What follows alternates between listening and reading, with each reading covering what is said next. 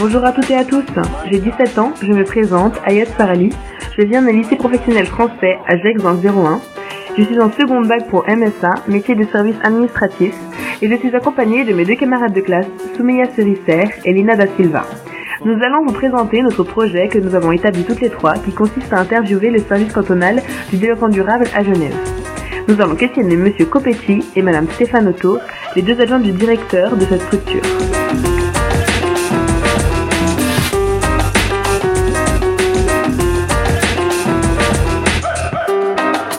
Nous sommes en direct du service cantonal du développement durable avec Monsieur Copetti, adjoint du directeur, que nous allons interviewer concernant cette structure. Monsieur Copetti, bonjour.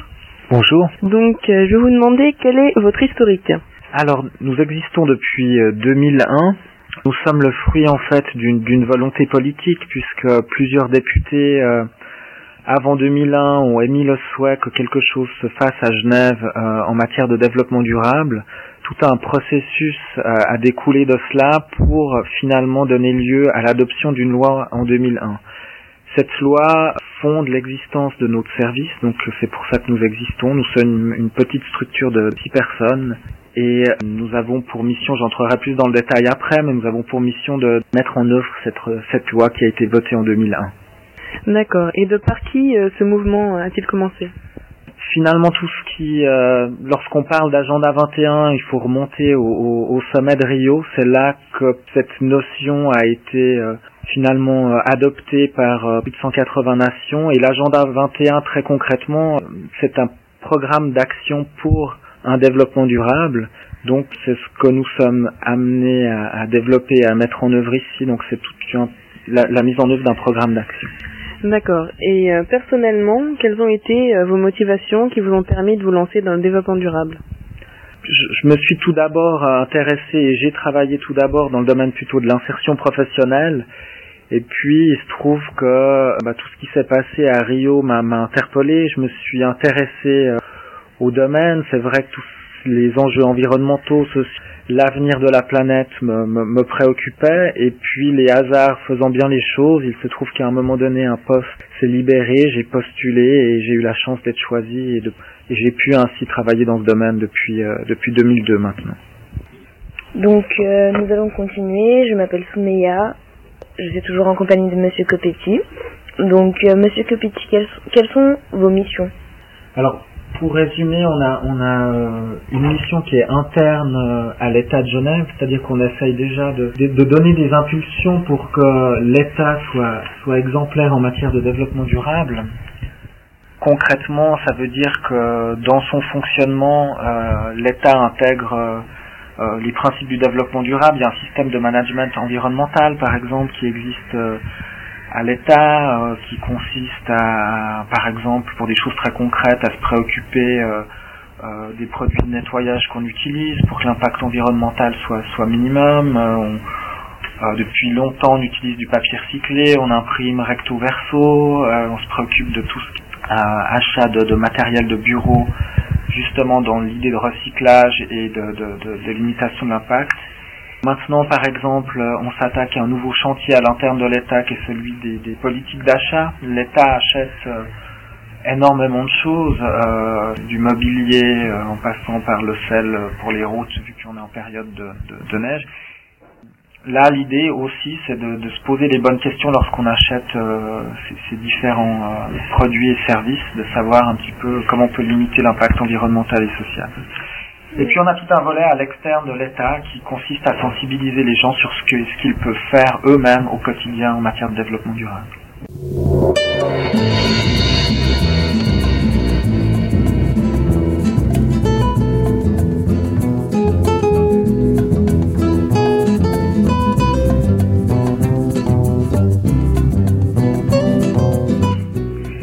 Bonjour, je m'appelle Ina La Silva, je suis en compagnie de Madame Stefanoto, qui est adjointe dans la structure du service.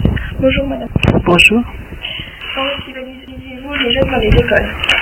Oui, notre but a été de produire un guide des agendas 21 scolaires. Donc c'est un guide qui permet aux élèves et aux enseignants qui sont intéressés de mettre en œuvre des actions développement durable à l'échelle de l'établissement. Donc ça peut être une question sur euh, la problématique de la mobilité, de la santé, du sport, de l'alimentation saine, etc. Donc pour mettre en place des actions concrètes à l'échelle de l'établissement. D'accord. Et quels sont vos futurs projets?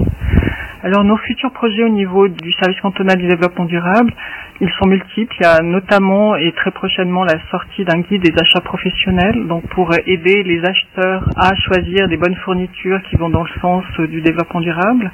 Il y a la sensibilisation des enfants à l'alimentation saine, notamment la consommation accrue de fruits et légumes locaux et de saison. Et puis, il y a aussi au niveau économique, donc un suivi des entreprises avec des mini-audits proposés aux entreprises pour aussi les aider à, mettre en œuvre des actions concrètes au niveau de leur entreprise.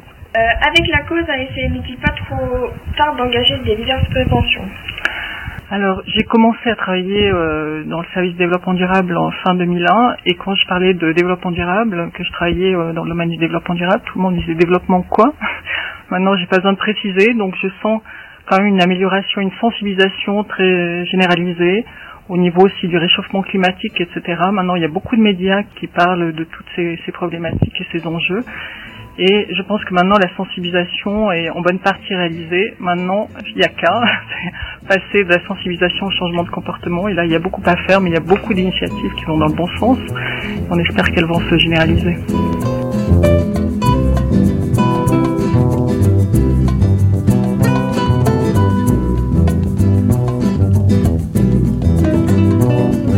Nous reprenons avec Monsieur Copetti. Monsieur Copetti, est-ce qu'avec l'aide de la nouvelle technologie, peut-on espérer un avenir meilleur? Alors je pense que les, développements et les améliorations technologiques sont importantes pour aller dans le sens du développement durable. On fait de forts progrès en matière d'énergie. On voit qu'au niveau des transports ça bouge. Par contre, il ne faut pas tout miser sur ça. Je crois qu'il y a quand même une remise en question de notre manière de vivre, de l'utilisation des ressources. Et donc, en parallèle à ces améliorations technologiques, il faut aussi quand même penser à adapter nos comportements et pas continuer à vivre comme on l'a fait ces 30 dernières années. Donc, je pense que c'est un apport, oui, mais ce ne sera pas suffisant. Est-ce qu'avec la surpopulation de notre planète, peut-on aller dans le même sens que le développement durable? Alors, vous posez une question euh, difficile, hein, mais, mais c'est sûr que si on part du principe qu'on a les mêmes ressources sur la planète et on est de plus en plus nombreux, il va falloir trouver des solutions pour vivre avec ces ressources et se les partager. Donc ça pose quand même certaines questions fondamentales qui vont dans le sens des questions que pose le développement durable de toute façon. Et ça veut dire qu'il va falloir trouver des solutions. À mon avis, c'est pas insurmontable, mais par contre, ça pose un peu toujours ces, ces questions de répartition des ressources, d'utilisation parcimonieuse des ressources. Et là, je pense qu'il faut euh, prendre ce, ce, cette problématique au sérieux. Merci bien et bonne journée.